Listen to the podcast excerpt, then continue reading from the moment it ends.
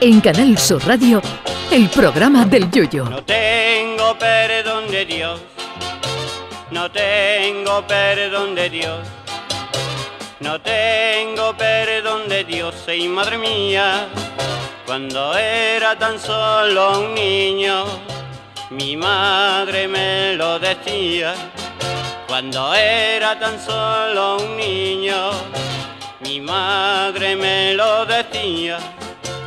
No tengo perdón de Dios, no tengo perdón de Dios, no tengo perdón de Dios. Perdóneme usted, madre mía, tengo yo un barquito velero que me queda en medio del duero. Tengo yo un barquito velero que me deja en medio del duero. Barquito, barco velero, llévame contigo a donde yo quiero. Barquito, barco velero, llévame contigo a la orilla del Duero. Y a mi novia le voy a regalar un vestido de seda y una bata de coral. Hoy se celebra uno de esos días mundiales que uno no tendrá nunca tiempo suficiente para agradecer. Se trata del Día Mundial del Pan, ese maravilloso alimento cuyo origen se remonta a 12.000 años antes de Cristo. Seguramente el pan se inventó dos o tres días más tarde de que un troglodita inventara la manteca colorada y pensara que eso había que juntarlo en algún sitio y no comérselo a cucharas. Hay una teoría que pienso que es muy creíble que dice que el pan lo inventaron algo más tarde los egipcios. Teoría que me creo porque teniendo en Egipto un dios que se llamaba Apis, eh, el buey con nombre de foie es normal que inventaran allí el pan para extender al dios sobre la sagrada rebaná. El pan forma parte de la historia. Eh, si el pan no se hubiera inventado, ¿qué habría multiplicado Jesucristo? ¿Ostiones, dando ori- origen a la ostiona mucho antes que la del carnaval de Cádiz? Hay un mito muy extendido que dice que el pan engorda, cosa que debo desmentir totalmente porque lo que engorda eres tú y no el pan. Si tú dejas un mollete en una ventana durante varios días, observarás que no engorda, pero si tú te comes seis molletes al día, la cosa cambia.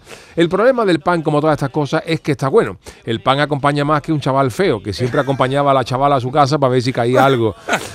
Yo, eh, cuando era joven, eh, había solamente varios tipos de pan, lo que era la barra, la viena, el bollo, en Cádiz llamado cundi, y la famosa telera de campo, esa que la corteza era tan dura que pasado unos días se la podían poner los boxeadores como protectores dentales en los, boca- en los combates. Pero hoy en día, el auge de la gastronomía y el esnovismo han hecho que ir a comprar pan sea toda una aventura. Hay pan de trigo, pan de centeno, pan de espelta, pan de maíz, pan germinado, Peter Pan y todos esos tipos y variedades de pan con todas tipos de cosas por encima, como aceitunas o esas semillas que parece que el panadero ha dejado la masa debajo de, la jaula del canario y le ha caído toda la alpista encima antes de hornearlo. Con todas esas variedades que existen, hay una que tiene una mala fama tremenda, pero que nos salva en esas noches donde no queda nada de pan y está cerrado todo. Efectivamente, me refiero al pan de molde, ese pan cortado a rebanar que nació cuando Freddy Krueger acarició una El pan de molde, conocido vulgarmente como pan bimbo, pasa de ser una cosa que nadie toma a convertirse en el santo grial y aparición mariana cuando el mollete y la chapata se han extinguido dentro de la bolsa del pan que nos regaló alguien que estuvo en Portugal. El pan de molde ha dado incluso aportaciones a la lengua, como la famosa frase eres más inútil que la última rodaja del pan bimbo, esa que queda más arrugada que la frente de un miope y que suele ir a parar a la basura. A mí, ya lo digo, me gusta el pan con jamón, con caña de lomo y estas dos cosas hasta sin pan. Feliz día del pan a todos y si están almorzando ahora mismo, mojen un sopón a nuestra salud. Ay, mi velero, velero mío, Canal Sur Radio. llévame contigo a la orilla del río. El programa del Yoyo.